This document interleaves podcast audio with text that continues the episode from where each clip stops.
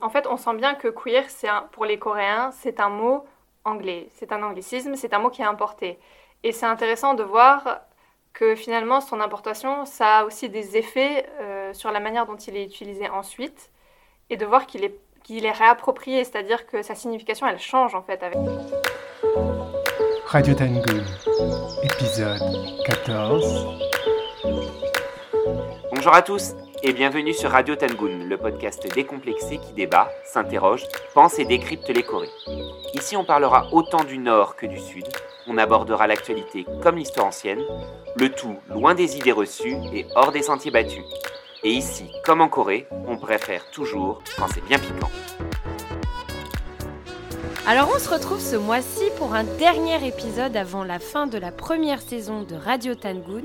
On a décidé de terminer cette première saison en beauté, mais avant de présenter notre invité du jour, nous tenions à vous remercier car peu de temps avant la mise en ligne de l'épisode 13, nous avons passé la barre symbolique des 10 000 écoutes. À notre petite échelle, c'est énorme et totalement inespéré. On a encore du mal à croire que ce podcast plaise autant et qu'il soit autant suivi. Alors du fond du cœur et au nom de toute l'équipe, merci. Nous mettons beaucoup d'énergie chaque mois dans ces émissions, donc on est très heureux de voir que vous êtes chaque mois un peu plus nombreux à nous suivre et à nous faire part de vos retours. On a lancé Radio Tangoon en juillet 2020.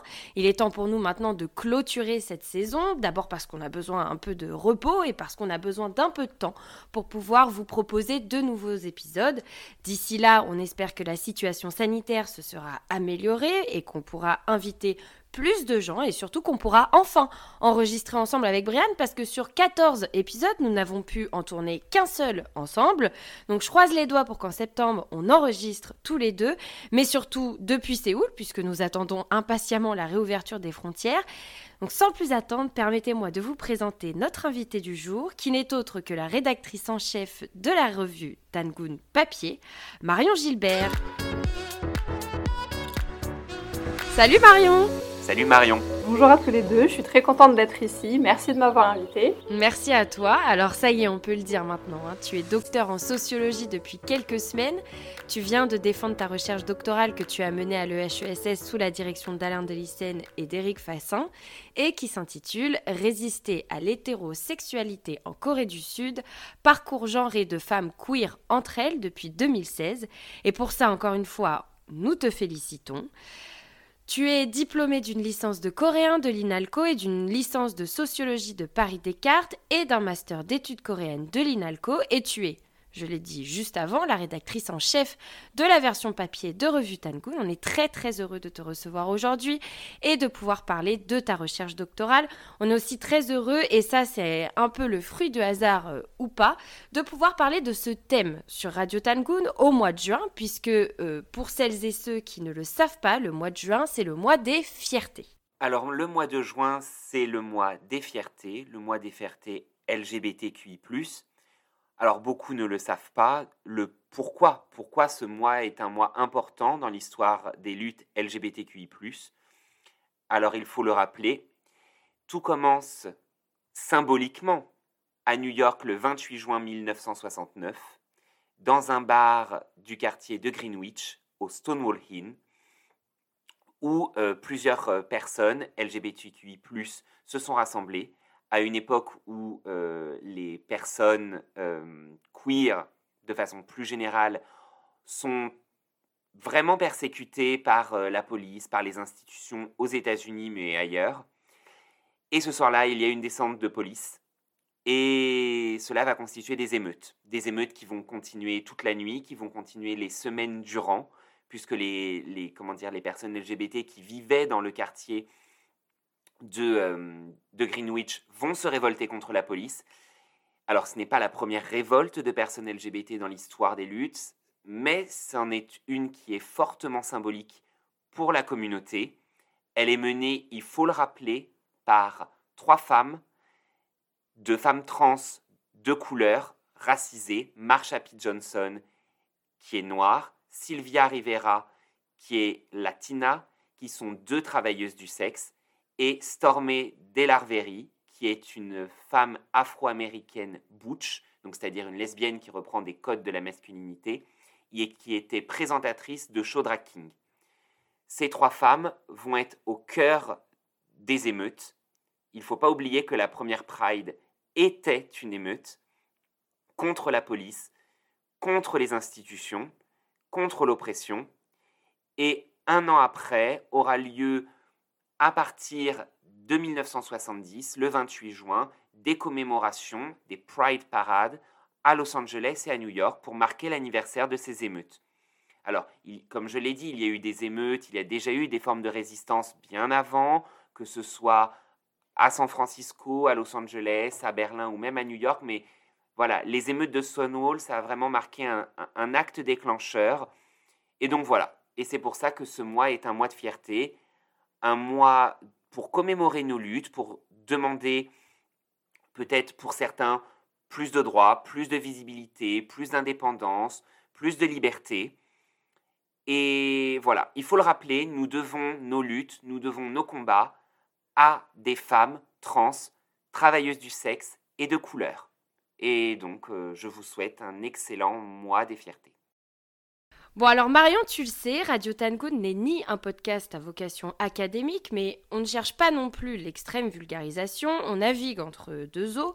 Alors avant de rentrer dans le cœur de ta recherche, je pense qu'il serait intéressant que tu nous parles du terme queer que tu as utilisé dans le titre de ta thèse pour que nos auditeurs et auditrices comprennent bien de quoi il s'agit. D'autant que c'est une question centrale dans ta thèse qui cherche à comprendre comment on devient queer en Corée du Sud. Alors effectivement, euh, dans un premier temps, il faudrait définir ce que ça veut dire queer en Corée du Sud. Non pas parce que le mot peut sembler compliqué, euh, mais surtout parce qu'en fait, il n'a pas du tout la signification qu'il porte en France et aux États-Unis. Le mot queer est une catégorie d'auto-identification. À la base, c'est une insulte. Et en fait, elle a été utilisée pour retourner le stigmate. Ensuite, dans les années 90, ça devient un mouvement euh, académique qui, en même temps, est politisé. Euh, et, donc voilà, donc on n'est pas juste euh, queer, c'est pas normalement juste un synonyme d'homosexuel, de gay, de lesbien, etc.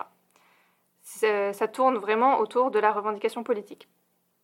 Mais en Corée, on voit que c'est très différent. Alors quand je suis arrivée en Corée sur mon premier terrain, j'étais moi-même hyper perplexe parce que beaucoup de gens me disaient qu'ils étaient queer et je comprenais pas du tout ce que ça voulait dire. Parce que ça ne correspondait pas du tout à ma représentation du mouvement queer.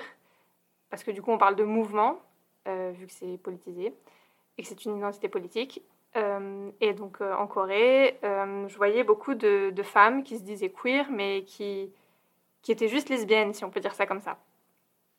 Et donc, au fur et à mesure de ma recherche, je me suis rendu compte que le mot queer perdait toute sa dimension politique, toute sa dimension de lutte pour beaucoup de femmes euh, lesbiennes, parce que du coup, j'étudie les queers, mais j'étudie surtout les queers femmes, sans, sans, étudier les hommes. Alors ça, on pourra revenir euh, plus tard là-dessus, je pense, mais... Mhm les expériences vécues par des hommes et par des femmes sont très différentes. C'est pour ça que j'ai pris le parti de n'étudier pour le moment que des femmes. Et les femmes euh, donc utilisent le mot queer un peu comme si elles disaient bon bah je suis lesbienne, je suis bisexuelle, etc.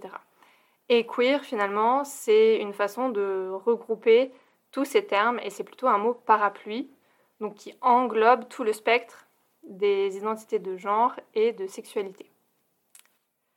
En ça, il garde, il garde vraiment la, définition que nous, on a en Occident, de, termes parapluies qui vont, euh, qui, va venir couvrir tout ce qui n'est pas hétérosexuel et ou cisgenre, c'est-à-dire les personnes qui euh, vivent leur identité de genre comme leur sexe assigné à la naissance. Sauf qu'en Corée du Sud, il n'y a, plus le côté politique, c'est ça ce que, ce que tu dis C'est exactement ça. Donc, euh, en fait, on sent bien que queer, pour les Coréens, c'est un mot anglais. C'est un anglicisme, c'est un mot qui est importé. Et c'est intéressant de voir que finalement, son importation, ça a aussi des effets euh, sur la manière dont il est utilisé ensuite, et de voir qu'il est, qu'il est réapproprié, c'est-à-dire que sa signification, elle change en fait avec euh, son arrivée. Et effectivement, les Coréens savent très bien que ce que c'est queer. Ils, sont tout à fait au courant euh, des émeutes de Stonewall dont tu parlais euh, en début de ce podcast. Et, euh, et par contre, quand on voit l'usage qu'ils font du mot queer, ça n'a absolument rien à voir. Ça n'empêche pas, parce qu'il y a justement cette double dimension, qu'il y ait des artistes sud-coréens, des personnes gays, des personnes lesbiennes qui se disent queer et qui, pour le coup, mènent des luttes politiques. Donc, euh, par exemple, je pense à, à, un artiste que vous pouvez voir euh, sur Facebook, sur Instagram et très souvent pendant des festivals queer en Corée du Sud, qui fait même des expositions, etc. C'est euh, Hurricane Kimchi, Mm. qui est un drag queen, Oui. qui pour le coup, lui, rentre pas du tout dans la définition que moi j'ai pu observer, mais qui est vraiment euh, queer, disons, comme on l'entend euh, en Europe et aux États-Unis. Oui. Euh, Hurricane Kimchi, c'est vrai que c'est peut-être la figure, tu as, super bien illustré, qui est la plus, la, plus queer dans le sens tel que nous, aux États-Unis ou en Europe, on peut la comprendre. C'est-à-dire que c'est quelqu'un qui va lut- lutter contre les normes de genre, les normes, de, les normes sexuelles et autres, mais aussi, euh, là on l'a vu dernièrement, pour euh, l'accueil des immigrés, l'accueil de, de personnes euh, sans papier, euh, une, lutte en- en- contre le néolibéralisme aussi assez affichée, euh, pour la défense des micro-quartiers à Séoul. euh, Enfin, voilà, il, il embrasse une cause qui peut paraître très large pour certains, mais qui est en fait la plus proche de la définition telle que nous, on pourrait se faire du queer. C'est-à-dire que, voilà, euh, une personne queer en Occident,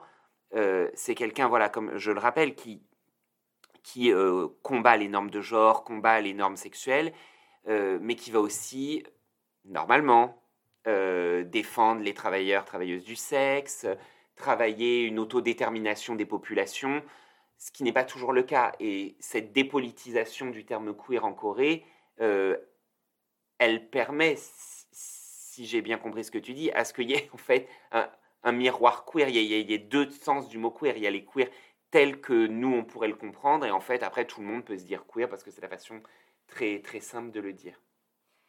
Exactement. Et du coup, par rapport à ce que tu disais, euh, en Corée, tu verras plein de gens qui se disent queer et qui pourtant pensent également que vivre en Corée du Sud en tant que gay ou lesbienne, c'est super tant qu'on a de l'argent et qui en fait rentrent totalement dans ce système capitaliste, néolibéral. euh. Ça, ça- ça- ça me laisse te poser une question euh, que je voulais te poser plus tard de toute façon, mais qui, qui va tomber maintenant. c'est euh, comment ces, ces personnes peuvent donc se définir en tant que queer, donc, comme tu le dis, de façon totalement dépolitisée. Et alors, bon, moi, le milieu euh, queer féminin en Corée du Sud, je, suis totalement étranger, je ne connais pas du tout. Par contre, je connais assez bien le milieu queer masculin sud-coréen, et, on peut le dire qui est pétri d'un homonationalisme assez fort, c'est-à-dire, non, non pas homonationalisme, je l'entends pas au, sens- d'État qui vont faire un- une promotion LGBT-friendly à des fins de promotion nationale comme Israël, Taïwan et, d'autres pays occidentaux, euh, mais une, version très individuelle de l'homonationalisme, c'est-à-dire des individus euh, LGBT, mais surtout LG, lesbiennes et gays, qui sont dans la quête de l'acceptation, sont dans la quête de l'inclusion dans la société, d'essayer de se normer, mais qui en plus vont le faire dans un cadre de défense de la nation, ce qui est totalement normalement antinomique du mouvement queer, puisque le mouvement queer, euh, c'est quand même des gens, comme je l'ai mentionné au début, qui euh, étaient sous l'oppression d'institutions nationales, de la police, de la justice, enfin bon, les gens passent, et d'un système économique néolibéral. Et donc, quel est le poids aujourd'hui de l'homonationalisme chez euh, les queers féminins en Corée du Sud? Je spoil alerte, chez les queers masculins, il est plutôt assez fort, même assez fort, alors qu'il y a de très fortes persécutions au sein de l'armée. Tu y reviendras très certainement d'un point de vue législatif et autres. Ce qui n'empêche pas voilà, un très fort homonationalisme des, des personnes dites, qui se disent queer masculines en Corée du Sud. Qu'en est-il des personnes féminines? Alors, euh, c'est très intéressant de voir à quel point la question peut euh, prendre différentes dimensions, puisque tu parles des hommes et moi plutôt des femmes, et à quel point c'est différent selon qu'on soit un homme ou une femme.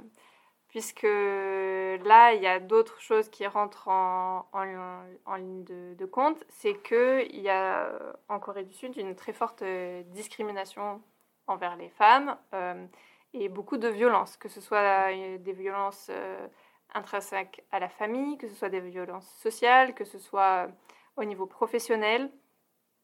Donc ça, j'en parle euh, beaucoup dans ma thèse. C'est-à-dire que depuis qu'elles sont petites, les femmes, on leur apprend euh, à rester dans leur rôle de femme. Donc elles seront élevées de façon à ce qu'elles soient plus tard euh, mariées, à ce qu'elles soient des femmes au foyer qui savent s'occuper de leur mari, de leurs enfants. Et l'important est surtout de se marier, de finir mariée. Et donc finalement, les carrières professionnelles sont moins importantes. On voit que les employeurs paient moins les femmes. Ils sont beaucoup plus réticents à leur donner, euh, euh, à augmenter leur salaire, même quand il y a des revendications salariales. Et euh, l'écart des salaires hommes-femmes, c'est un des plus, en Corée du Sud, c'est un des plus élevés de l'OCDE. Il atteint euh, 37%, ce qui est énorme. Et donc, puisqu'il y a tout ça, évidemment, on se doute bien que les femmes coréennes et la société coréenne, il y a quelque chose qui ne matche pas nécessairement.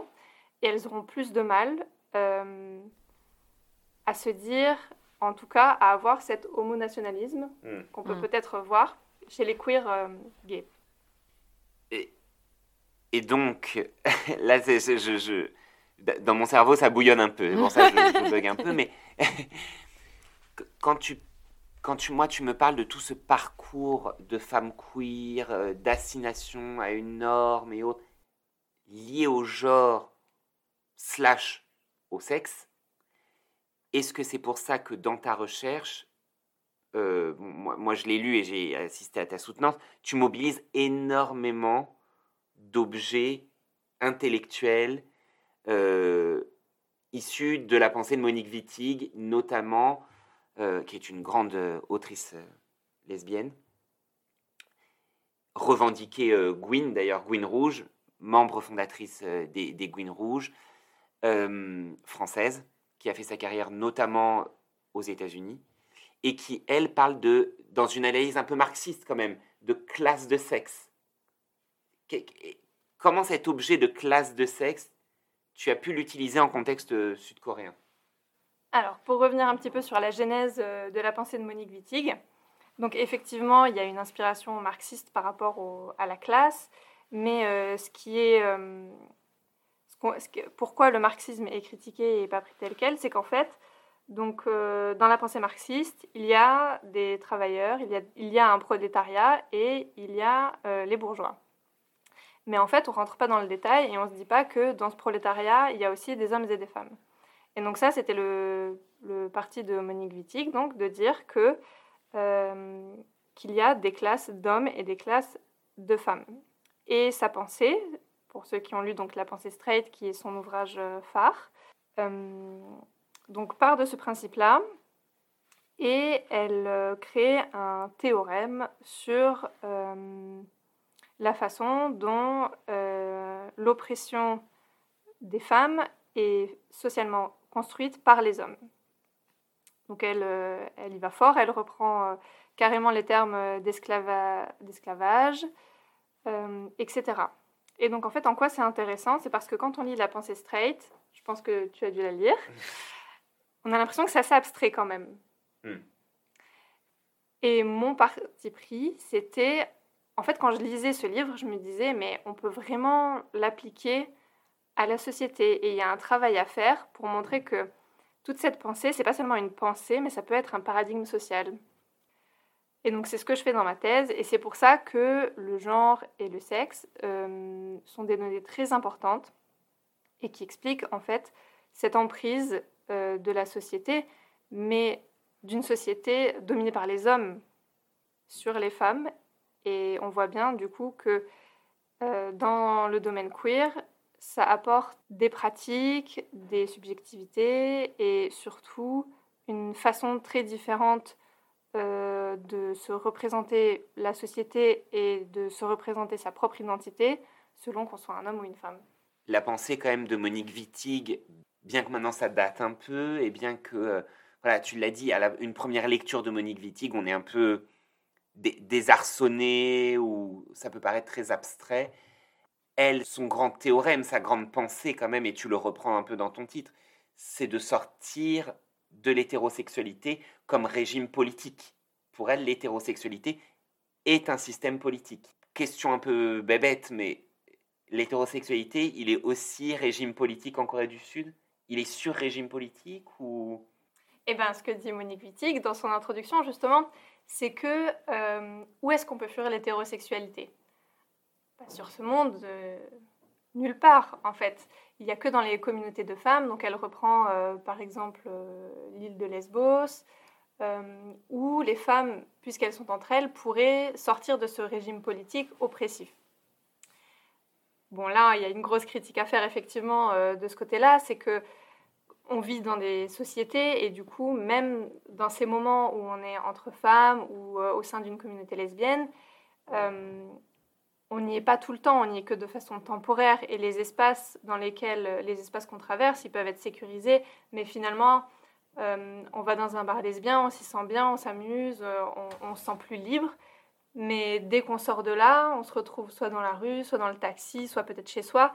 Et, on est toujours dans ce système euh, d'hétérosexualité dans ce régime politique, comme elle le définit. Donc ça, c'est une des grosses critiques qui est faite euh, à Monique Wittig.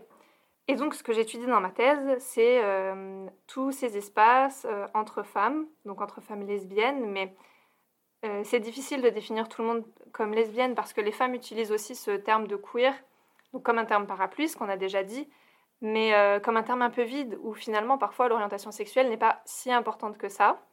Donc au sein des communautés lesbiennes, euh, ces femmes-là ont tendance à pas dire qu'elles sont hétérosexuelles, évidemment, mais, euh, mais pour autant, elles se disent queer et elles n'ont pas forcément que ce soit d'expérience euh, avec des femmes. Il y en a qui continuent de sortir avec des hommes, mais en fait, ce qui les intéresse, c'est de s'évader de la société, et donc c'est de la société hétérosexuelle. Et donc c'est pour ça que dans mon titre, je dis bien résister à l'hétérosexualité et non pas sortir.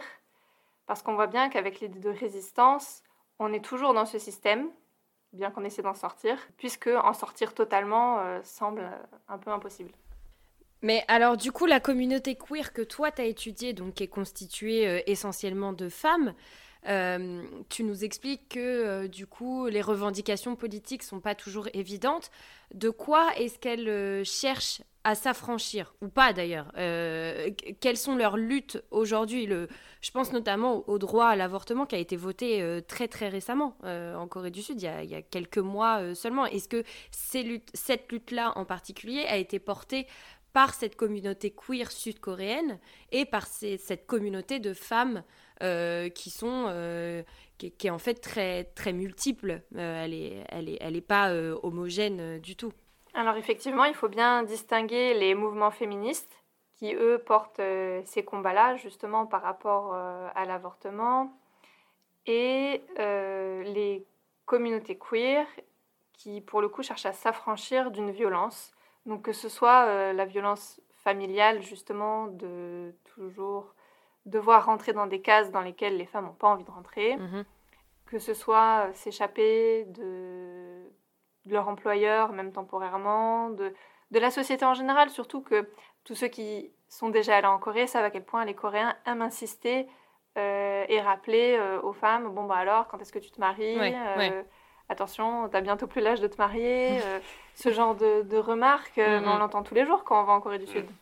Oui, c'est exacerbé, c'est encore plus exacerbé, j'ai l'impression aussi en Corée du Sud par rapport à, à, à chez nous c'est hyper, euh, c'est hyper marquant. Oui, effectivement. C'est-à-dire que même si c'est pas ta famille qui te rappelle que tu dois te marier et que tu dois bientôt faire des enfants, euh, ce sera l'inconnu que tu croises à l'arrêt de bus. Mm, mm.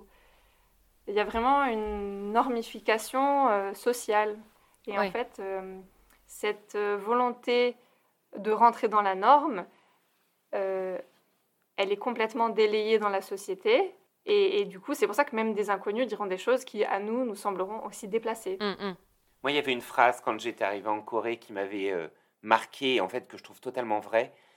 La Corée du Sud, c'est un pays où tu ne peux pas être seul. Euh, c'est un pays qui te socialise. Mm. Et c'est vrai que moi, des fois, je mange tout seul dans Séoul. Euh, rien à voir. Un hein. exemple totalement mais, mais qui montrent le poids de. l- Ils sont obligés. Enfin, la société est obligée de te mettre à une place et à absolument pas te laisser seul. Et, et c'est fou comme quand tu es seul en Corée, même, même un, un, un jeune homme étranger euh, blanc, en fait, tu, tu manges tout seul et tu te fais aborder. Mais qu'est-ce que tu fais seul à manger? Tu devrais venir avec nous. Et qu'est-ce que tu fais dans la vie? Mais t'es marié nanana. Et alors, c'est sûr que quand tu es euh, femme, c'est démultiplié par X fois plus. Mm, mm, mm. Mais voilà, c'est une société qui vraiment euh, norme et, euh, et socialise en fait. Extrêmement vite, extrêmement fortement par rapport à, chez nous, je pense. Et par rapport à ce que tu dis, Marion, sur euh, les luttes euh, féministes et le mouvement queer, est-ce que les deux convergent pas à un moment donné? Enfin, je, je... moi, je m'y connais pas du tout dans, ces sujets-là. Je, suis- très novice et j'ai appris beaucoup avec ta thèse. Mais et du coup, je me le mouvement queer, si j'arrive à tout suivre correctement, c'est pour il essaye de, elles essayent, ces femmes-là essayent de s'affranchir des normes de la société euh, sud-coréenne et du poids qu'on leur met euh, sur les épaules. Et à côté, euh, il y a les luttes féministes. Mais est-ce que est-ce que c'est réellement ça ou euh, les deux peuvent être euh, compatibles? Alors les deux pourraient être compatibles, euh, sauf que comme je le disais donc en début du podcast, en Mm. fait queer ça n'a pas du tout le même sens que nous on y met. Donc parler de mouvement queer c'est Mm. même un petit peu euh, Exagéré. Trop. Ouais. Ouais, ça va pas ensemble. Je me suis je me suis emballée. C'est- C'est-à-dire que en Corée, vous verrez quand même des festivals queer. Donc on dit pas euh, Gay Pride ou Marche des Fiertés, etc. Vraiment, le terme officiel, c'est festival queer. Mm. Et pourtant, il n'y a pas tellement. Là, c'est vraiment le seul espace, les festivals queer, où euh, bon, vous verrez euh, des, des- des militants, des gens qui luttent, qui ont euh, des. J'ai oublié comment ça s'appelle, des, des drapeaux. On dit en français Oui. La, la fille parle tellement coréen, elle a fait tellement de traductions elle ne parle plus français. Bon, des drapeaux et pancartes. Voilà, vous aurez des slogans, vous aurez des, des, des choses euh, revendicatives, etc. Mais, euh, mais donc parler de mouvement queer, euh, quand on parle des femmes en tout cas que, que j'ai rencontrées, et, et non, ça va pas trop ensemble. Par contre, euh, donc elle, elle lutte effectivement, mais à une échelle euh, du quotidien et à une échelle personnelle. Mm. Par contre, on voit bien que dans les, certains combats féministes et dans les associations féministes, il y a des femmes queer. Ouais. Le problème, c'est qu'en Corée du Sud, féminisme et queer, ça va pas toujours ensemble parce qu'il y a une grosse partie du féminisme qui rejette euh, les identités queer, les identités LGBT. Et, et du coup, c'est difficile en fait pour les femmes queer dans les milieux féministes de se dire queer. En général, euh, elles restent plutôt dans le placard, même si euh, ça peut paraître évident qu'elles sont queer. Mm. Est-ce qu'il y a une raison du coup à ce rejet-là des, des, des, des féministes, des, des, luttes féministes, le rejet par rapport euh, aux femmes queer? Eh bien, alors ce qu'on m'a donné comme raison quand j'étais en Corée, c'est de dire que les féministes, c'est une minorité. Et les femmes queer, c'est une minorité au sein de la minorité. Mm. Donc en fait, elles réagissent comme une minorité stigmatisée et, et, et c'est pour ça que les luttes féministes se, euh, s'agencent plutôt vraiment autour ben, de, de grands thèmes euh, à propos des femmes, comme par exemple, tu l'as dit, euh, l'avortement. Mhm. Par contre, tout ce qui concerne le mariage pour les personnes de même sexe, bah ça, ce ne sera pas des combats faits par euh, les féministes, en Corée du Sud en tout cas. Et donc il n'y a pas de convergence des luttes sur ça, entre femmes? Franchement, pas trop. T'as juste. euh, Moi, j'ai repéré deux associations. Après, tu peux en avoir plus. Il y Mhm. en a quelques-unes, peut-être trois, quatre, si tu regardes les stands des festivals queer. Ouais. Mais il y a euh, voilà, quelques associations où, en fait, euh, comme elles menaient aussi des combats pour la visibilité ou, Mm. ou juste pour l'inclusion, Mhm. juste pour l'inclusion, eh ben, elles étaient targuées par, euh, sur les réseaux sociaux par d'autres féministes, euh, d'associations euh, queer, d'associations lesbiennes, etc. Mhm. Et donc, il y en a certaines qui l'assument, comme par exemple l'association Only Network, qui dit ben ouais, ok, on a une association lesbienne, et alors? Mhm. Même si de base, c'était pas leur vocation. Et d'autres où euh, ben, elles se taisent et, et rien n'est dit à ce sujet. Quoi. C'est assez différent de ce qui s'est passé en France. Ouais. Parce qu'en France, vraiment, euh, les mouvements lesbiens ont quand même énormément porté la lutte sur l'avortement, alors que on pourrait penser qu'elles ne sont pas concernées Ouais. par l'agenda euh, production-reproduction. Et pourtant, les femmes en France, beaucoup ne le savent pas, beaucoup de femmes straight ne le savent pas. C'est quand même à des grandes figures lesbiennes qu'elles doivent les débuts des luttes pour l'avortement, pour les droits à l'avortement. Euh, on peut reprendre les, les, les différentes interventions de Marie Jobonnet, par exemple, qui était, euh, comment dire, avec Monique Wittig dans les Gouines Rouges. Ce sont des mouvements qui ont aidé en France euh, à embrasser une cause large du féminisme. Alors qu'ici, ça a l'air assez bloqué, bloqué. Je vais changer un peu de, de, cadre, de thématique pour faire de, l'hyper contemporain, mais la, la crise du Covid qu'on traverse toujours euh, a été très commentée en France en prenant en exemple la Corée du Sud par certains comme un modèle de réussite avec la stratégie zéro Covid, le tracé, testé, isolé, et notamment le traçage. Moi, je me souviens, je devais aller en Corée du Sud juste avant le début de la crise. Et euh, il y avait ces applications qu'on nous faisait télécharger euh, avec euh, le traçage des personnes. On voyait exactement telle personne de tel sexe a été à tel endroit, à telle heure, machin. Si vous l'avez croisé, faites-vous tester. Est-ce que ce traçage a eu des effets sur les communautés queer en Corée du Sud? Si oui, lesquels? Donc effectivement, c'était une très bonne question, Brian. Euh, Toujours. toujours. Donc, euh, en tout début de la pandémie, il- on a pu voir justement des effets directs euh, sur la communauté gay et lesbienne, là notamment. C'est-à-dire que, euh, pour rappeler un petit peu comment ça s'est passé en Corée du Sud, en, février 2020, le pays ferme euh, ses bars, ses restaurants euh, pour lutter contre la propagation du virus. Et quand ça ouvre deux mois plus tard, donc le, le pays a mis en place assez rapidement donc cette stratégie de suivi. Donc repérer les cas, les personnes, les cas positifs, repérer tous leurs cas contacts, tous les cas contacts qu'il y a eu, et puis voilà faire en sorte de- d'arrêter la propagation comme ça, en isolant les personnes euh, dans des quarantaines, etc. Et donc euh, manque de bol, quand ça rouvre à Itaewon, donc le quartier, un des quartiers euh, gays de, de Séoul, il y a un homme qui a été contaminé. Et donc, on lui a demandé de dire les endroits où il est allé. Donc, il a donné la liste des lieux qu'il avait fréquentés. Et là, bon, bien sûr, il y avait énormément de, de, bars euh, et clubs euh, gays parce que, comme on le sait en Corée du Sud, on ne fait pas la fête dans un seul endroit, mais on change euh, 36 fois de bar, de club, de restaurant. Et donc, il donne cette liste et les établissements doivent donner la liste de toutes les personnes qui ont fréquenté euh, cet établissement ce soir-là. Donc à partir de là, on parle de vraies chasse aux sorcières, les internautes s'y mettent, les réseaux sociaux, etc. Et en fait, il y a pas mal de noms de personnes sur ces listes qui fuitent. Et le problème, c'est que euh, en fait, les gens ont très peur de l'outing en Corée du Sud parce qu'on est plus souvent dans le placard. Et, et du coup, l'outing, ça peut avoir des conséquences désastreuses. Que Le placard est une sécurité? Il est ressenti comme une sécurité, oui. D'accord. Il est ressenti comme ça, en tout cas. Donc ça permet de garder, de garder sa stabilité financière, par exemple, ou euh, familiale, de ne pas être euh, mis hors de chez soi euh, à Séoul, là où les loyers sont hyper chers et où c'est quand même compliqué de louer un appart. Mhm. Et donc ça fuite, et donc voilà, il y a toute cette sorte de chasse aux sorcières qui, qui rend d'autant plus difficile euh, les contacts après. Les... Enfin, il y a une vraie psychose en fait qui se met aussi euh, en place euh, au sein de la communauté gay et lesbienne, quoi, parce que tout le monde commence à, à avoir peur. Surtout que parmi tous ces cas, en fait, il y a eu une personne, euh, donc une femme, qui était euh, dans les établissements ce soir-là, qui n'a pas voulu dire qu'elle travaillait parce qu'elle avait trop peur que son employeur euh, comprenne en fait qu'elle était dans un bar gay du coup ce soir-là et qu'il la vire parce qu'il n'y a aucun moyen de, recourir à la, contre la discrimination, ce genre de discrimination en tout cas en Corée du Sud. Si un employeur vous vire parce que vous êtes lesbienne, eh ben, vous pouvez rien y faire. Donc elle n'a elle a pas dit.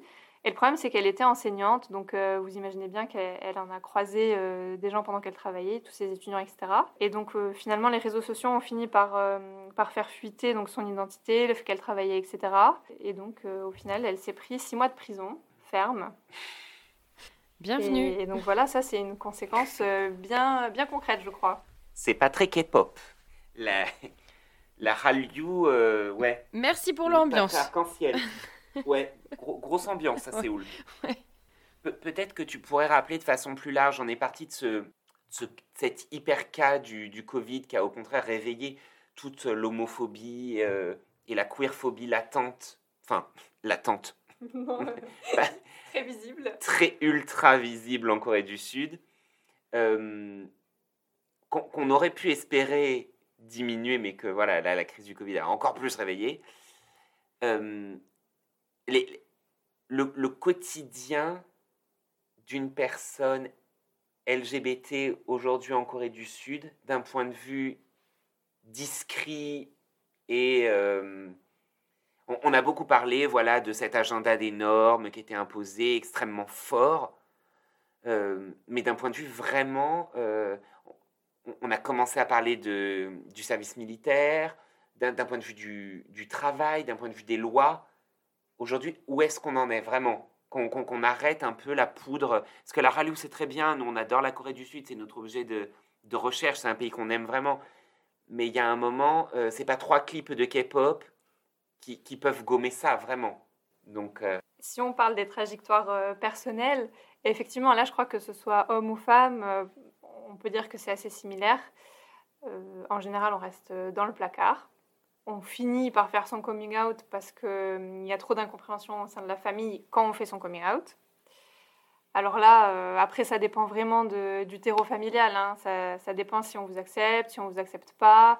Euh, donc j'ai connu euh, parmi mes enquêtés, il y a une personne euh, qui était à deux doigts de partir euh, en thérapie de conversion dans un hôpital.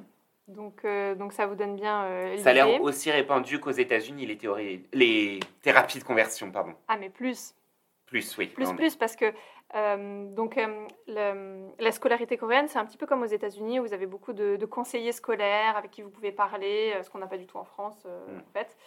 Et, et ces conseillers scolaires, sans vous le dire, enfin, sans le dire en tout cas ouvertement et, et sans se dire qu'ils font eux-mêmes des, des thérapies, euh, vont vous dire, euh, bah, si vous leur dites, ah, bah, je suis amoureuse d'une telle, euh, ils vous diront, mais non, c'est pas de l'amour, c'est juste que voilà, t'es jeune, tu sais pas ce que c'est, c'est ta meilleure amie, c'est normal, tu confonds un peu. Et il y a toutes ces, choses, tous ces détails qui, qui semblent pas grand-chose, mais qui au final vous feront vraiment vous poser la question à vous-même, mais, qu'est-ce qui m'arrive, quoi? Tu, tu parlais dans ta thèse à un moment, je sais plus si c'est dans ta thèse ou dans ton master, dans ton mémoire de master, où tu parlais de, du basculement entre le moment où il y avait ces lesbiennes qui quittaient l'université et dont on remettait en cause euh, l'identité euh, sexuelle.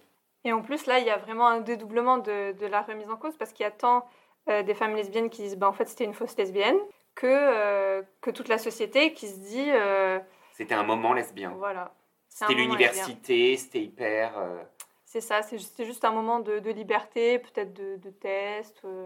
Mais euh, ce qui, ce qui m'a. Ah, elle va essayer. Exactement. Et puis, ce qui m'a frappé, c'est qu'à un moment, je faisais un entretien donc, avec une jeune, euh, une jeune fille euh, étudiante qui a fini donc par dire à sa mère Bon, bah écoute, euh, moi, moi j'aime les femmes.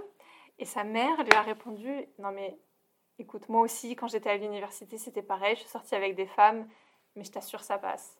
Et le service militaire et le travail.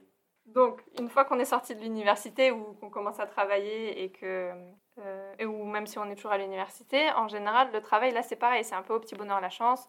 Soit votre employeur, c'est un homophobe de base et donc vous lui direz jamais que, vous ne vous le révélerez jamais euh, votre orientation sexuelle. Et là, il y a des domaines particulièrement difficiles comme l'enseignement. Alors, euh, j'imagine que dans leur tête, c'est parce que l'homosexualité se transmet ou alors c'est une déviance qui peut pas et du coup qu'un enseignant ne peut pas être euh, gay ou, lesbienne. Dans les entreprises, c'est pareil. Euh, beaucoup de personnes taisent du coup leur orientation sexuelle. Et apparemment, donc les, les seuls endroits les plus sympas quand même pour les personnes gays et lesbiennes, ce sont les entreprises étrangères. Donc les grosses entreprises, euh, les GAFA, etc. Et alors là, ce serait open bar, tout le monde est sympa, vous pouvez dire que vous êtes euh, homosexuel ou quoi, pas de souci. Euh, vous avez même Google qui participe au, au festival queer. Donc vous avez un stand Google, etc. qui, bon là on, on va parler du pinkwashing quoi, mais qui, qui vont à, à fond les ballons. À Séoul, ça pinkwash. Voilà. Ça pinkwash dur sévère, là. En tout cas, du, du côté ambassade et entreprises étrangères, à fond. Oui, oui, oui. oui. Le pinkwashing, excuse-moi, faut quand même, parce que tous nos auditeurs ne sont pas, euh, auditeurs et auditrices, ne sont pas très au fait du pinkwashing. Le pinkwashing, c'est une façon que les entreprises ou différentes institutions vont, comment dire, essayer de se racheter, de s'acheter une politique euh, pro-LGBT ou pro-queer euh, Pour vendre plus. pour euh, une com, une com marketing sur le dos des personnes LGBTQ+, avec une fausse promotion de, euh, de la défense des personnes LGBTQI+. Voilà, euh, une marque... Ça va être très visible ce mois-ci. euh, ce mois-ci, hein, euh, ça a déjà commencé avec les Lego, le logo de le logo de Renault. Le logo de Renault. Ah bah oui, Voilà. allez. Ça- voilà, et, et en Corée du Sud, c'est quand même quelque chose d'hyper fort, quoi. Et alors, les ambassades ont un jeu... Pardon. Les ambassades ont un jeu extrêmement fort dans cette implication, voilà, une com extérieure euh, LGBT, pseudo-LGBT en, Corée du Sud. Moi, je me souviens de euh, festival queer où une personne sur deux avait un sac avec un drapeau des États-Unis, avec euh, voilà un, un pseudo dégradé arc-en-ciel. Et, et- je me souviens de l'ambassade des États-Unis où il y a quand même des, des, des manifestations tous les quatre matins devant pour réclamer le départ des militaires américains, plus de liberté de la Corée du Sud à dialoguer avec la Corée du Nord. Donc voilà. Et là, ils avaient fait une com monumentale avec l'ambassade du Canada, la Commission européenne, des, sacs voilà aux couleurs arc-en-ciel qu'on déversait partout dans Séoul et tout le monde était là avec son petit sac et tout. Et c'était extrêmement fort. Et, j'ai l'impression, là, tu, tu- je veux bien avoir ton avis, j'ai l'impression aussi que ça renforce une certaine position des anti, des homophobes et autres, euh, de dire regardez l'implication étrangère sur les luttes, euh, c'est vraiment que ça vient de l'étranger, c'est occidentalo-importé. Effectivement, les Antilles, euh, pour eux, c'est du pain béni. Surtout que, alors, par exemple, au festival queer de Tégou, donc quand j'y étais, c'était en 2018, il y avait des bannières qui avaient été mises en place par les Antilles justement avant le festival, en amont, pour bien expliquer euh, donc, euh, à la population de Tégou ce que voulait dire queer. Et en fait, ils avaient vraiment pris le. Parce que queer, euh, c'est un mot étranger pour eux. Mhm. Donc, ils avaient vraiment pris la définition du dictionnaire. Donc, queer, euh, à la base, ça veut dire anormal, bizarre, etc. Et ils l'avaient mise en coréen et ils disaient Mais regardez, queer, ça veut vraiment dire pervers, quoi. La, la Corée du Sud, dans son environnement queer et LGBT, nous pose énormément de questions sur le vocabulaire. euh, parce que même les personnes LGBT, des fois, utilisent- n'utilisent pas les mots coréens pour parler de certaines réalités LGBT et vont préférer des mots importés. Donc là, on a l'exemple de l'anglais, mais aussi des mots japonais. Et dans ta thèse, euh, puisque là on parle sur euh, justement les espaces euh, des communautés queer, moi je me pose la question, euh, dans ta thèse tu parles beaucoup de l'importance des réseaux sociaux, des forums, euh, euh, de certaines applications, etc. Est-ce que les espaces numériques, parce que tu dis que on préfère souvent rester au placard, etc. Donc est-ce que ces espaces numériques constituent pour ces communautés queer de femmes un espace libre de parole Est-ce que c'est un espace sécurisé pour ces femmes-là Est-ce que leur lutte, quand elles mènent euh, des luttes, je pense qu'elles mènent tout le temps des luttes, mais est-ce que pour leur lutte, elles, euh, s'organisent sur l'espace numérique ou alors est-ce que euh, c'est un moyen d'organiser des réunions, en l'occurrence peut-être des festivals, des manifestations dans l'espace public par la suite, parce que elles n'ont pas en fait la place elles n'ont pas de place dans, dans l'espace public. Donc j'imagine que l'espace numérique occupe une grande partie de leur lutte. Quoi. Effectivement, on- déjà les festivals queer en général, les comités d'organisation, etc., tout tous les recrutements se font Mhm. par Twitter. Les associations, bah, du coup féministes euh, et queer dont je parlais tout à l'heure, aussi sont très présentes sur les réseaux sociaux.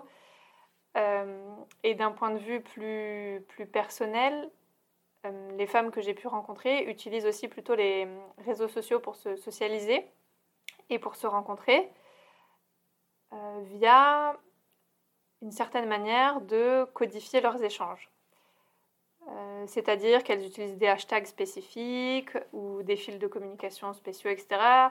Elles utilisent beaucoup d'anecdotes sur euh, des choses qui se sont passées au sein de la communauté, ou alors elles utilisent la culture populaire de manière un petit peu sarcastique. Il y a beaucoup de mèmes qui, sont créés euh, et avec des jeux justement entre hétérosexualité, identité queer, etc. Donc en fait, euh, si on fait pas partie de cette culture-là, on comprend rien, littéralement, et on passe. Donc ça, c'est une manière de sécuriser aussi Ouais. les échanges. Mais en soi, quand vous écrivez des tweets, c'est pas du tout sécurisé. Mm. Par contre, il y a aussi des applications. Donc ça, c'est différent. Il y a des applications de rencontres euh, lesbiennes. Il y en a une, en fait, euh, qui marche bien, mais pas tellement en Corée du Sud.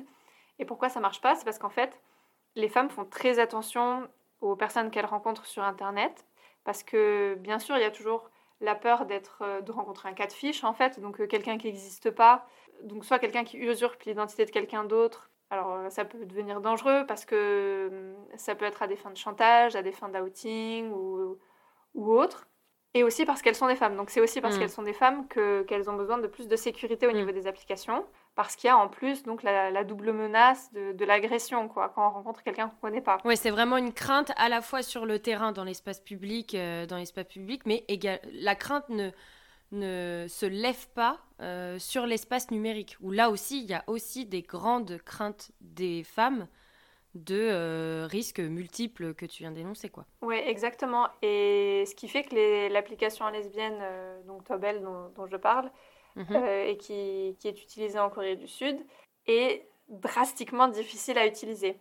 D'abord, quand vous vous inscrivez, vous devez envoyer un, un message vocal pour qu'on atteste que vous êtes bien une femme. Waouh.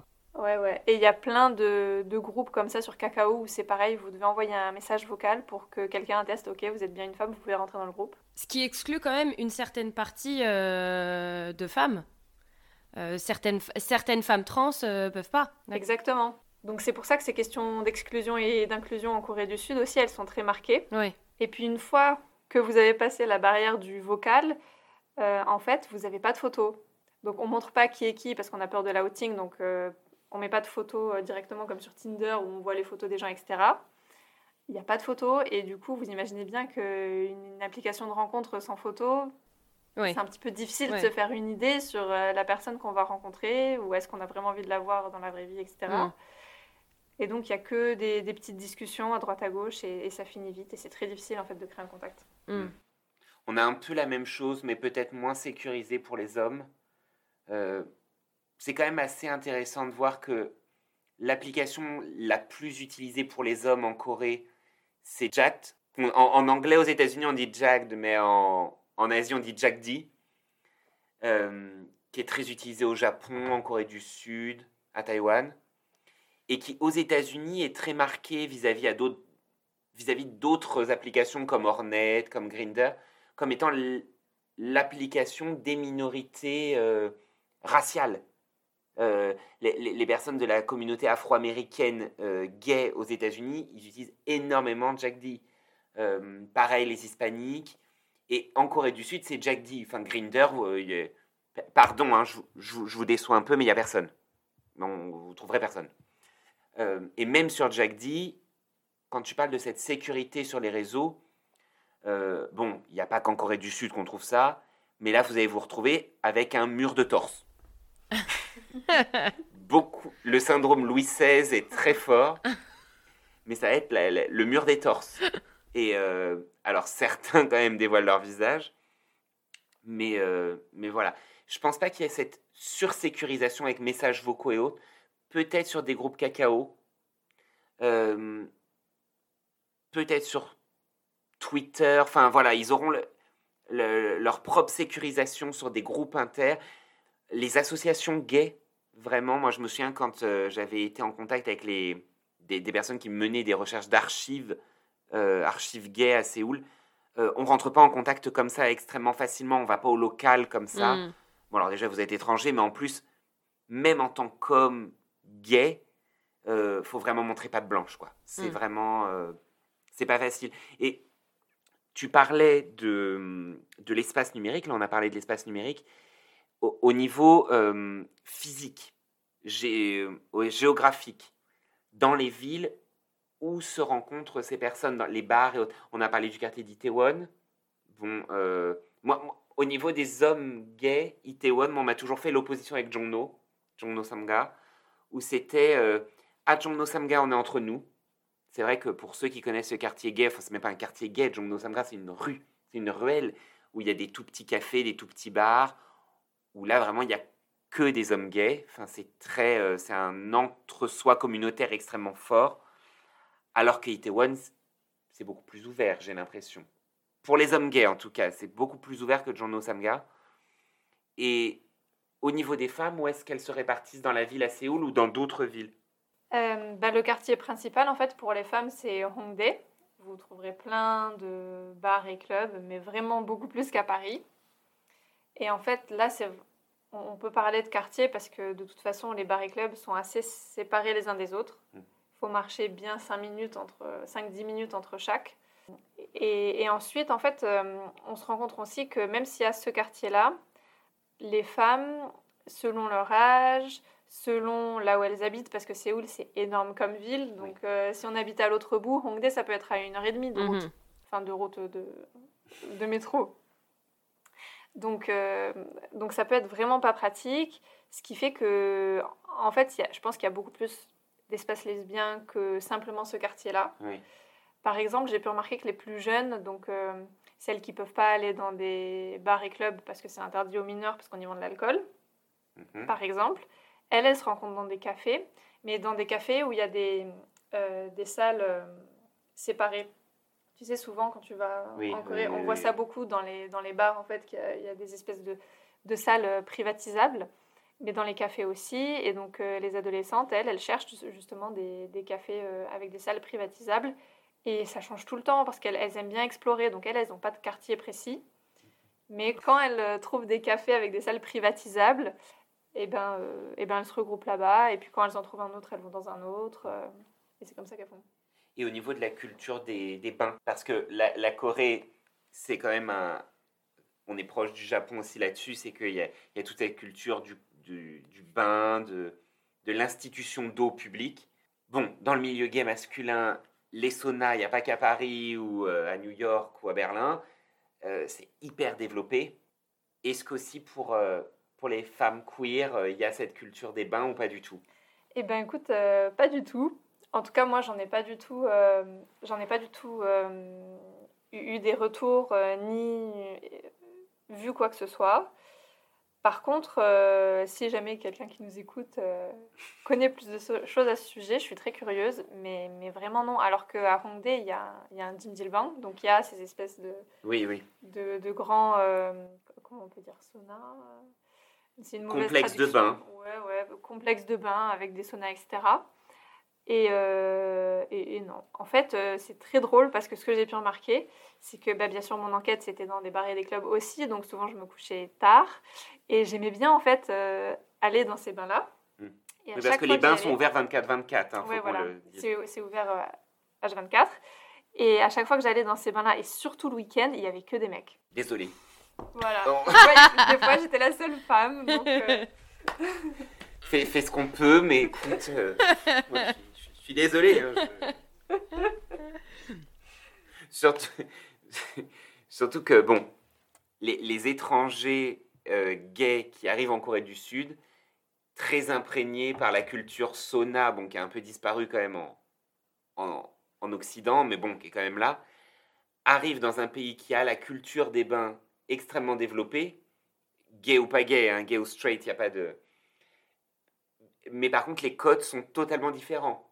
Ça n'a rien à voir, puisque même en Corée, voilà, même dans un Jimjilbang où on sait que en tant que personne gay, on sera plutôt en sécurité, enfin voilà, que c'est un peu safe, euh, tout se fait d'une façon, c'est très bizarre, à ne pas vous outer alors qu'on est dans un espace complètement open sur ce genre de questions, quoi.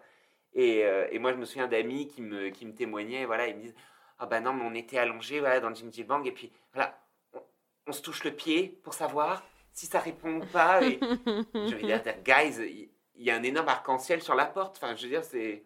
Mais, mais même là, c'était euh, extrêmement sécurisé. euh, mais c'était drôle. Mais en tout cas, oui, là, par contre, pour euh, l'homosexualité masculine, la culture des bains, elle est extrêmement forte.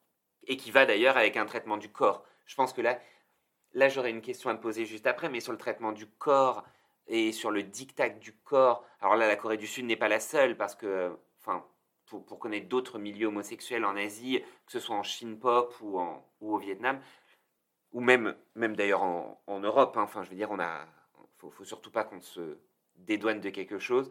Il y a une ultra masculinisation. Les mascus sont extrêmement, euh, sont, sont trop présents. Désolé, je suis obligé de le dire. Je défends ma paroisse. il nous pèse. il nous pèse. Mais il y a ce diktat du corps, voilà, qui est très normé aussi. Euh, moi, je me souviens sur les applis de, les applis de chat et tout, des mots comme euh, Kenyuk ou autres, extrêmement musclés et autres. Renforcés d'ailleurs par les normes de genre hors homosexualité. Même, euh, même dans, le, dans l'espace straight, le culte du corps et le culte euh, du physique en Corée du Sud, il est extrêmement fort. Et euh, moi, ça me posait la question parce que il y a quelque chose en Corée du Sud, je dirais que les, les gays ont, ont tout de suite intégré et qui est aussi perceptible dans l'espace straight masculin, c'est que, comparé à chez nous en Occident, on sait que la masculinité là-bas, elle est performative. Elle est, euh, elle est construite. On ne naît pas avec euh, des muscles, des poils, ou tout du moins le référent occidental de la masculinité. Euh, et, très tôt au Japon, d'ailleurs, ça vient du Japon que les, masculinités et la surmasculinité dans l'espace gay, euh, elle est renforcée à travers le truc du samouraï, de je laisse pousser ma barbe et machin. En Corée, ça arrive beaucoup. Et en plus, il y a beaucoup de trucs sur le mouvement Beers. On en reviendra peut-être après quand on parlera de, de la visibilité dans les espaces culturels, mais dans les, dans les webtoons, les manhwa et autres. Est-ce que chez les femmes, on a parlé par exemple d'une personne butch hein, en introduction, euh, est-ce qu'il y a ces catégorisations physiques? Est-ce qu'il y a ce culte du corps? Quel est le rapport au corps? Le corps, c'est hyper important. Euh, voilà, est-ce qu'il y a ce, cette distinction butch-femme euh, et ces normes de corps? Alors bien sûr, euh, donc c'est pareil hein, pour la, communauté lesbienne et en général, effectivement, les femmes femmes, donc c'est-à-dire féminines, en fait, dans le modèle plus ou moins occidental, on oppose souvent butch et femme. Donc butch, ce serait des lesbiennes qui qui appliquent des, des, des codes de la masculinité et les femmes, ce seraient des femmes féminines. Mais euh, on se rend compte que de toute façon, ces catégories, euh, en fait, elles sont un peu plus poreuses en Corée que qu'ici peut-être. Et, autre chose, c'est pas parce qu'on est butch que euh, on arrête de s'occuper de soi, par exemple. On prend très soin de son corps quand même. Je par exemple, il y avait, je parle beaucoup de mes enquêtés, mais parce que je préfère ne pas faire trop de généralisation, parce qu'il existe, tout type de, de, parcours différents et d'expériences différentes. Mais, euh, mais voilà, c'était une femme qui avait plus de, de 40 ans et qui, euh, qui allait chez le coiffeur une fois par semaine. Donc c'est une butch qui a les cheveux très courts, qui fait des masques euh, trois fois par semaine et qui en fait veut absolument avoir une partenaire qui s'occupe aussi, qui prend aussi soin de son corps. Et me disait qu'elle supportait pas, par exemple, les femmes en surpoids. Et en fait, c'est vrai que le féminisme lutte contre les canons de beauté, que ce soit au niveau du poids ou alors au niveau de la chirurgie esthétique, etc. Et pourtant, on voit bien que quand même, euh, ben, ça nous quitte pas, quoi. Je veux dire, même si euh, on est dans une communauté lesbienne, euh, on est toujours imprégné de ces normes. Et donc, euh, à cause de ça, les femmes féminines ont plus de succès. Et surtout, les femmes butch ont moins de succès depuis une dizaine d'années parce qu'en fait, euh, avec une montée de la visibilité euh, LGBT, les femmes euh, subissent plus de discrimination qu'avant, les femmes lesbiennes. Ce qui fait qu'en fait, les butch, en général, elles sont plus facilement reconnaissables dans l'espace public parce que justement, elles ne correspondent pas aux normes de genre de l'espace public et de l'hétérosexualité. Ce qui fait qu'on on les évite plus facilement pour éviter d'être soi-même euh, discrédité, en fait. D'accord. Mais- Ça va Et donc, je vais rebondir sur une question sur la visibilité. Euh, en, en France, en ce moment, on est vachement dans cette critique de euh, la visibilité à tout prix, euh, de la c'est un terme qui est très à la mode, la visibilisation. Sam Boursier, dans son dernier livre Homo Incorporate, le comment dire l'analyse bien en disant que si les, les, lesbiennes et les gays ont cherché la visibilité pendant longtemps, il ne faut pas que la visibilité leur échappe. On parlait de pinkwashing tout à l'heure. Alors là, maintenant, tout le monde s'extasie avec voilà le bon petit couple gay, en fait très normé, sur Netflix ou autre.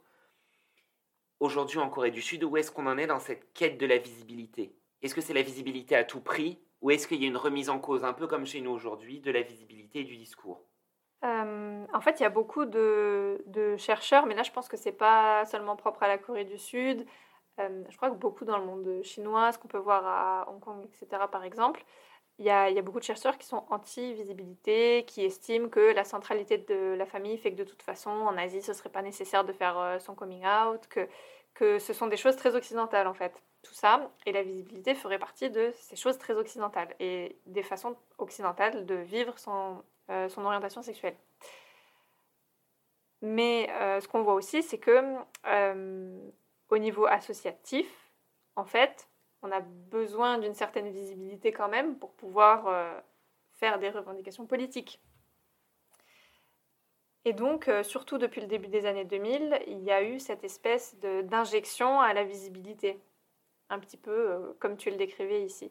Mais tu auras toujours une partie des gens qui se disent que bah, en Corée du Sud, ce serait différent et que la famille fait que c'est trop important pour pouvoir pour pouvoir être visible et qu'au contraire, une homosexualité bien vécue, ce serait une homosexualité qui pourrait jouir de tout ce que la société a à offrir. Donc, euh, tu vois, avoir par exemple euh, un bon travail, quitte à se marier pour faire bonne figure, euh, avoir tel ou tel grade au sein de l'armée pour ensuite avoir un bon boulot parce que ça compte aussi, pour les hommes en tout cas. Et, finalement, le placard, c'est souvent vécu comme quelque chose d'assez confortable, en tout cas par les personnes qui restent au placard. Après, c'est elles qui le vivent, hein, donc c'est elles qui, émettent euh, le jugement qu'elles souhaitent dessus. Et euh, pour revenir sur la visibilité d'un point de vue des luttes, par exemple, on a vu dans les festivals queer, euh, au début des années donc 2000, quand ça a commencé, il y avait pas mal ben, d'objets sexuels ou par exemple de pâtisseries qui représentaient ben, des sexes, des choses comme ça. On voyait ça sur des stands, c'était vendu. Et en fait, ça fait un scandale total ce qui fait que maintenant, dans les festivals queer, vous ne verrez rien de tout ça. Et au contraire, on essaie d'être le plus euh, net possible, le plus normal possible, de donner une image de soi euh, très normalisée, en fait presque hétérosexuelle, sauf qu'on Désexualisée. On a désexualisé tout ça ou pas tellement? C'est peut-être pas une question de désexualisation, mais en tout cas de normalisation. De dire, bah ouais, je suis homosexuelle, mais euh, je suis normale, quoi. Ouais. J'ai pas une antenne qui me pousse sur la tête. Ou... Enfin, c'est des questions très, euh, très spécifiques. Et donc ça, justement, pourquoi on cherche à cette normalisation C'est pas pour se revendiquer comme un mouvement bah, queer, justement, qui va à contre-courant des normes, mais comme un mouvement qui va dans le même sens que la société, que les normes. Et, euh, du coup, en fait, on pense c'est une, stratégie pour obtenir, euh, pour que les revendications euh, arrivent à, à, quelque chose. Quoi. moi, je me pose aussi une question, Marion, sur la façon dont tu t'es insérée dans ton cadre de recherche. Je vais essayer de monter un petit peu en, généralité parce que on dépasse l'heure, on dépasse l'heure d'émission. Est-ce que travailler sur le milieu lesbien ou queer en Corée du Sud en tant que euh, femme blanche, euh, chercheuse, qui n'est pas lesbienne, a représenté une, difficulté euh, sur ton terrain je, sais que oui, mais j'aimerais bien que tu nous, expliques comment est-ce que tu es parvenue à surmonter cette difficulté, parce qu'elle elle est, conséquente, j'imagine. Euh, et, voilà, que tu expliques un petit peu à, nos, auditeurs et auditrices euh, ces difficultés-là, parce qu'elles elles sont réelles et elles, sont euh, finalement, elles nous concernent tous en tant que chercheurs à un moment donné sur le terrain où on a des grosses difficultés. voilà. Comment est-ce que toi, tu les as surmontées, ces difficultés-là? Alors effectivement, c'est une bonne question. Il faut savoir que de base, c'est n'est pas une communauté très ouverte. hein. Au contraire, hein, je vous ai dit que c'était même euh, très peu euh, inclusif. C'est-à-dire que, par exemple, dans les bars et, et clubs euh, lesbiens, les hommes n'ont pas le droit d'entrer. Vous ne verrez pas de femmes transgenres. Et quand j'y suis allée, j'ai pas vu de femmes blanches ou de couleur euh, non plus. C'était vraiment euh, que des coréennes. Et donc, euh, comment on fait au début? Ben, écoute, moi j'ai commencé par les réseaux sociaux surtout pour essayer de trouver euh, des personnes qui, qui voudraient bien échanger avec moi ou qui voudraient bien aller avec moi euh, dans ces espaces. Et alors, la blanchité, on peut dire que c'est à double tranchant parce que je pense que c'est pas tant ma blanchité que le fait que je viens d'une culture aussi très différente. Et, euh, et, et parfois, c'était quand même difficile de mener à bout certaines euh, conversations toujours en coréen, parce que le terrain s'est passé que en coréen, 100% en coréen. Et il y a des différences cul- culturelles au niveau des codes, de la manière de se comporter, etc., euh, qui, qui sont parfois difficiles à comprendre. Et ah, donc, pourquoi je disais que c'était à double tranchant C'est parce que eh ben, être blanc, ça peut aussi être euh, exotique aux yeux de certains. Donc, au Bah, contraire, donc, au contraire, je pense que ça a pu m'aider dans certains cas avec certaines personnes. Ouais. Et, euh, et c'était très. On me posait beaucoup de questions sur comment c'est d'être homosexuel en France. euh, ça a l'air génial la France pour les homosexuels. Enfin, j'avais droit à tout ce genre de discours euh, totalement faux. Je- je- J'estime en tout cas qu'ils sont faux. Euh, sur la France et sur à quel point c'était un pays euh, euh, tolérant, disons. Voilà, donc, ça c'était vraiment à, à double tranchant et ce qui m'a vraiment aidé, mais ça c'est en tant que chercheuse, c'est à partir du moment où j'ai été doctorante invitée à l'Université nationale de Séoul. Faut savoir que c'est l'université euh, qui est pensée comme la plus prestigieuse du pays. Donc en général, quand vous dites que vous avez fait vos études là-bas, toutes les portes vous sont ouvertes. Mais c'est vraiment pas des blagues. Et ça, je l'ai ressenti à ce moment-là. Et euh, et il y a certains chercheurs et professeurs qui ont fait marcher leur réseau pour que je puisse rencontrer certaines personnes. Et à partir de là, c'était beaucoup plus simple parce qu'avant, c'était très difficile de, rencontrer vraiment des gens et surtout de faire en sorte que les personnes acceptent de faire des entretiens sociologiques. Ouais. Et puis, euh, quand vous avez un peu de piston, en fait, euh, ça, marche euh, beaucoup mieux, beaucoup plus vite. Et en Corée du Sud, je c'est pas pas un secret, hein, ce qu'on appelle INMEC, donc les les relations interpersonnelles font absolument tout. Hmm. Et, et pour finir sur le plan, ça sera ma, ma dernière question sur le plan académique. Aujourd'hui, où, est- où en sont les études de genre et les études queer en Corée du Sud? Parce que ce sont des questions euh, qu'en France, euh, aux États-Unis ou euh, dans d'autres pays où il y a des départements qui sont dédiés à ces questions-là. Est-ce que la diaspora, les études coréennes aux États-Unis ou ailleurs dans le monde sont un moteur dans ces domaines de recherche? Alors effectivement, la question se pose très différemment ici aux États-Unis et en Corée du Sud. D'abord parce que en fait, on ne parle pas de- d'études de genre. Donc ça, c'est la première chose. Euh, ce que nous, on étudierait dans des départements d'études de genre, les Sud-Coréens l'étudient dans des départements de Women's Studies, comme ils appellent ça, donc Yosanghak, donc des Mhm. études de femmes, ou études sur les femmes. D'accord. Et, euh, et donc ce sont des femmes féministes, euh, parce que le militantisme est- est- imprègne la recherche, parce qu'elle ne se pose pas dans les mêmes questions que- qu'en France euh, ou ailleurs, où en fait euh, les premières femmes qui ont étudié ces questions-là, c'était vraiment parce qu'elles avaient quelque chose à mettre en pratique euh, d'un point de vue social. Donc les premières études, par exemple dans les années 90, le premier doctorat, ça portait sur la question du viol. Hmm.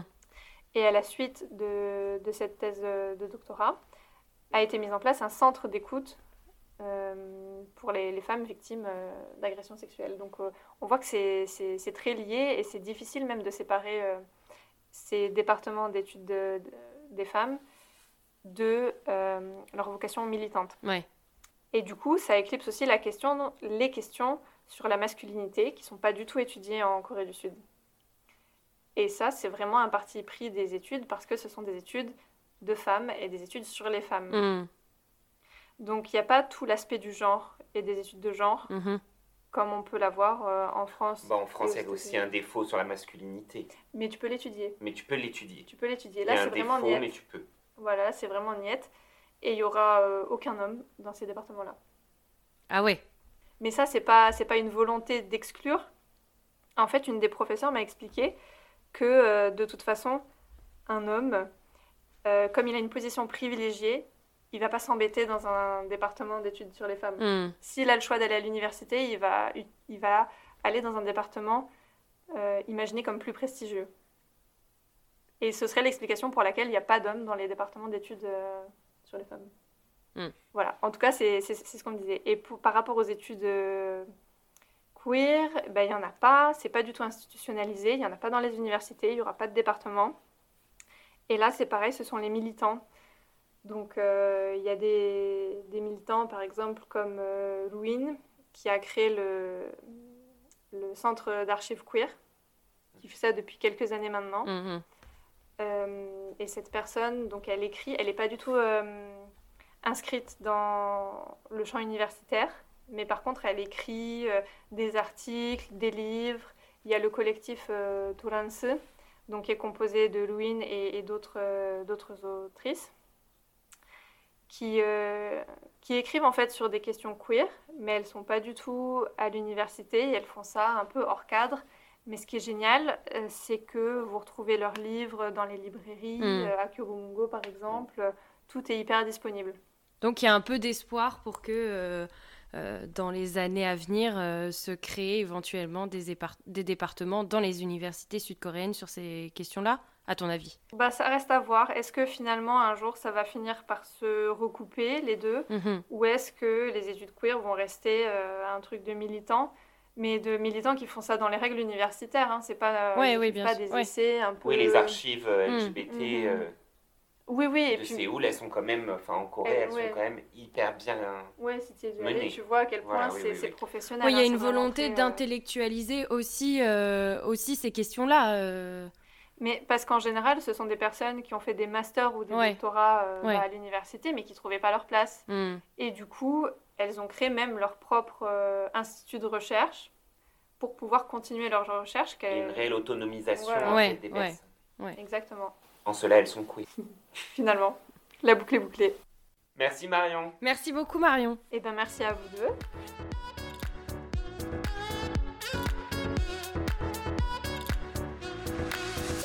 C'est ainsi que s'achève donc ce 14e épisode de Radio Tangoon. Merci Marion d'être venue nous parler de tes recherches. L'ensemble de l'équipe te félicite de nouveau et on te souhaite évidemment un million de belles choses pour l'avenir. Quant à vous, chers auditeurs et auditrices, n'hésitez pas à nous faire part de vos retours et à partager autour de vous ce podcast. On se retrouve non pas le mois prochain, mais en septembre pour une nouvelle émission et une nouvelle saison. D'ici là, portez-vous bien, prenez soin de vous et de vos proches. Et comme on dit en Corée, 다시 만날 때까지 안녕히 계세요. 또 만납시다.